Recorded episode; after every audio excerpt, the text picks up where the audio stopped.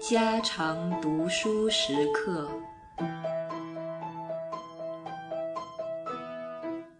理智秩序，普通常有以人治和法治相对称，而且认为西洋是法治的社会，我们是人治的社会。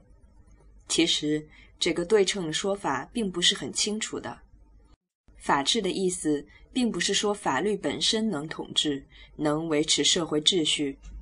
而是说，社会上人和人的关系是根据法律来维持的，法律还得靠权力来支持，还得靠人来执行。法治其实是人依法而治，并非没有人的因素。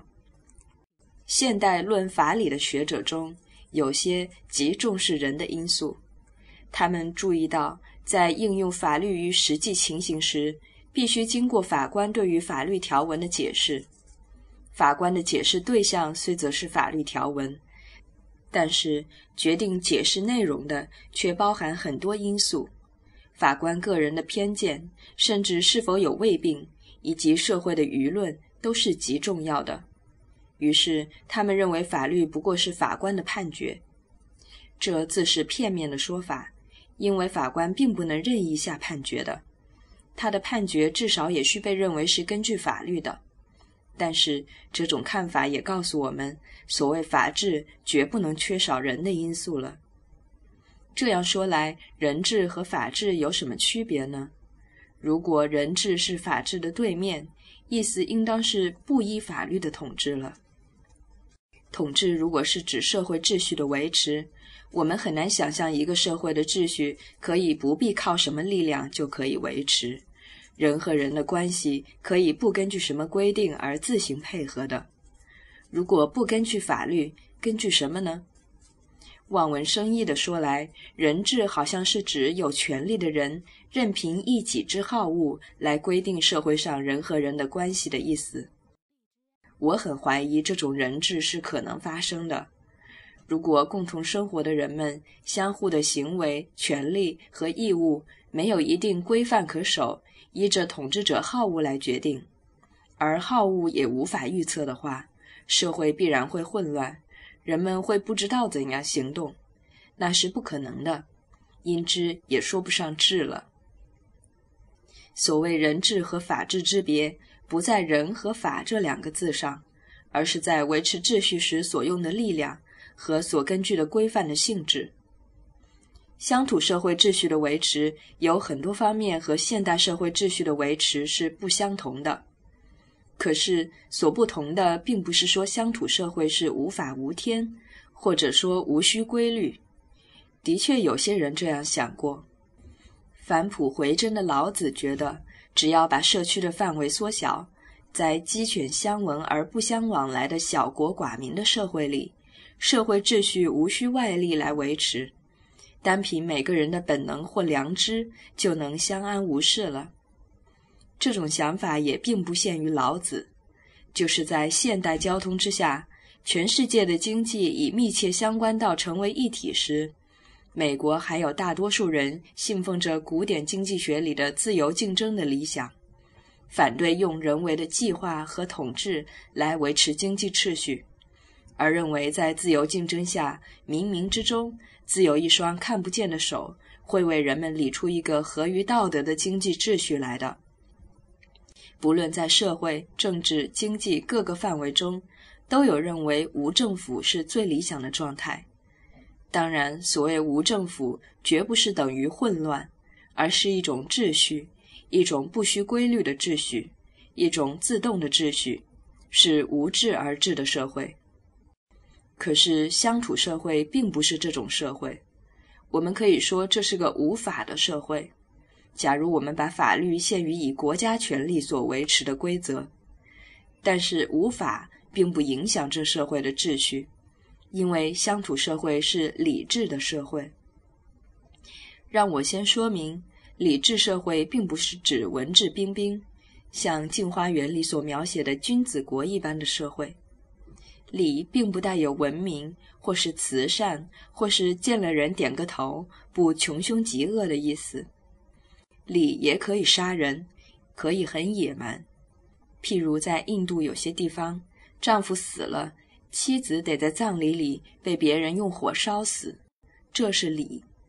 又好像在缅甸有些地方，一个人成年时一定要去杀几个人头回来，才能完成为成年礼而举行的仪式。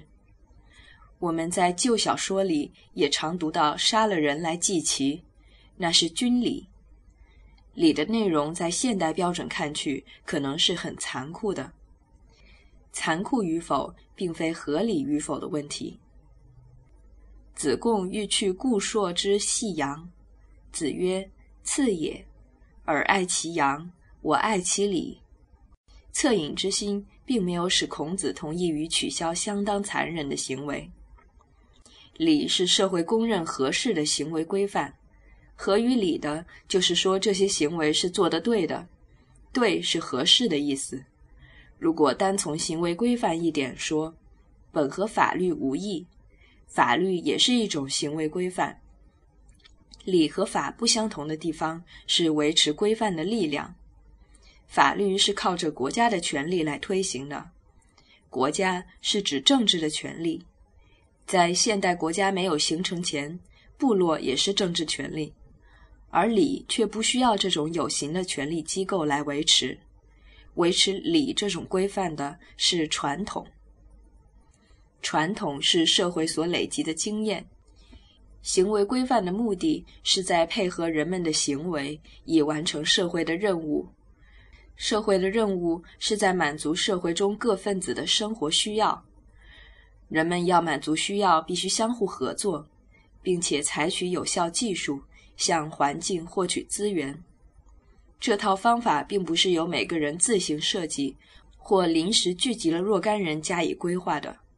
人们有学习的能力，上一代所试验出来有效的结果可以交给下一代，这样一代一代的累积出一套帮助人们生活的方法。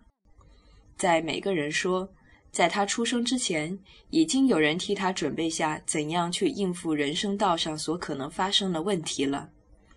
他只要学而时习之，就可以享受满足需要的愉快了。文化本来就是传统，无论哪一个社会，绝不会没有传统的。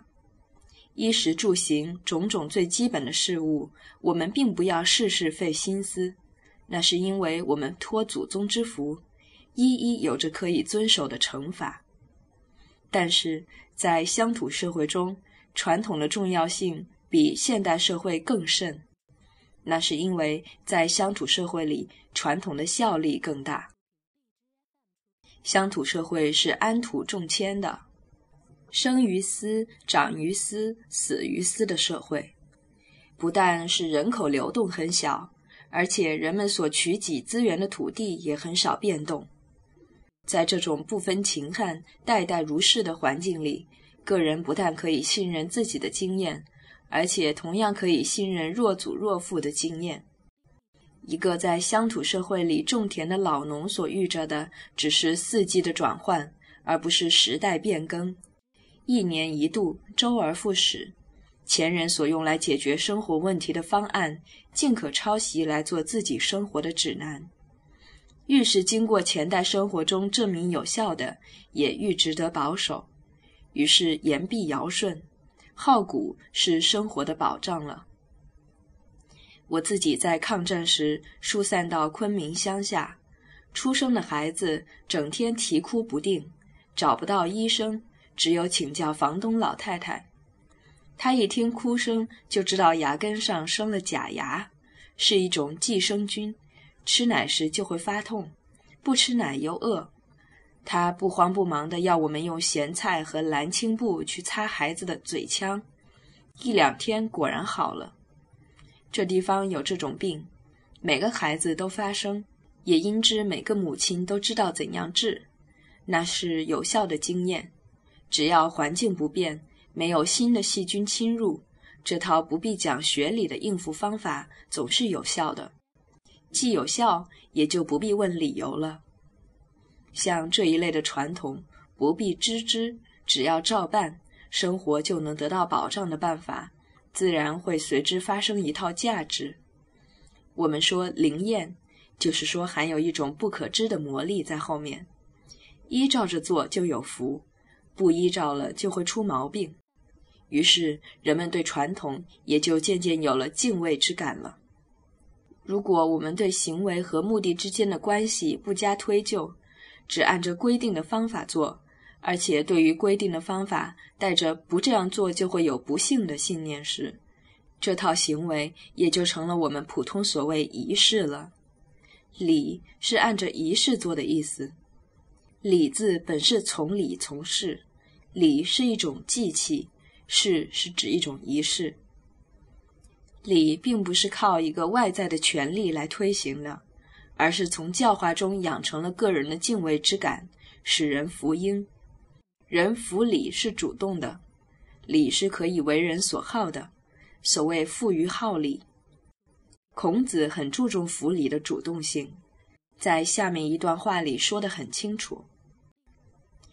颜渊问仁，子曰：“克己复礼为仁。”一日克己复礼，天下归仁焉。为人有己，而由人乎哉？颜渊曰：“请问其目。”子曰：“非礼勿视，非礼勿听，非礼勿言，非礼勿动。”颜渊曰：“回虽不敏，请示思语矣。”这显然是和法律不同了，甚至不同于普通所谓道德。法律是从外限制人的，不守法所得到的罚是由特定的权利所加之于个人的。人可以逃避法网，逃得脱，还可以自己骄傲得意。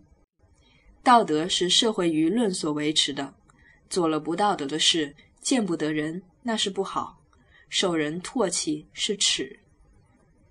礼则有甚于道德，如果失礼，不但不好。而且不对、不合、不成，这是个人习惯所维持的，实目所视、十手所指的，即使在没有人的地方，也会不能自已。曾子一则是一个很好的例子。礼是合适的路子，是经教化过程而成为主动性的福音于传统的习惯。礼制从表面上看去，好像是人们行为不受规律拘束而自动形成的秩序。其实，自动的说法是不确，只是主动的服于成规罢了。孔子一再的用“克”字、用“约”字来形容礼的养成，可见礼制并不是离开社会、由于本能或天意所构成的秩序了。理智的可能必须以传统可以有效地应付生活问题为前提，乡土社会满足了这前提，因之它的秩序可以用礼来维持。在一个变迁很快的社会，传统的效力是无法保证的。不管一种生活的方法在过去是怎样有效，如果环境一改变，谁也不能再依着法子去应付新的问题了。所应付的问题，如果要有团体合作的时候，就得大家接受个统一的办法，要保证大家在规定的办法下合作应付共同问题，就得有个力量来控制各个人了。这其实就是法律，也就是所谓法治。法治和理智是发生在两种不同的社会形态中。这里所谓理智，也许就是普通所谓人治。但是“理智”一词不会像“人治”一词那样容易引起误解，以致有人觉得社会秩序是可以由个人好恶来维持的了。理智和这种个人好恶的政治相差很远，因为礼是传统，是整个社会历史在维持这种秩序。理智社会是并不能在变迁很快的时代中出现的，这是乡土社会的特色。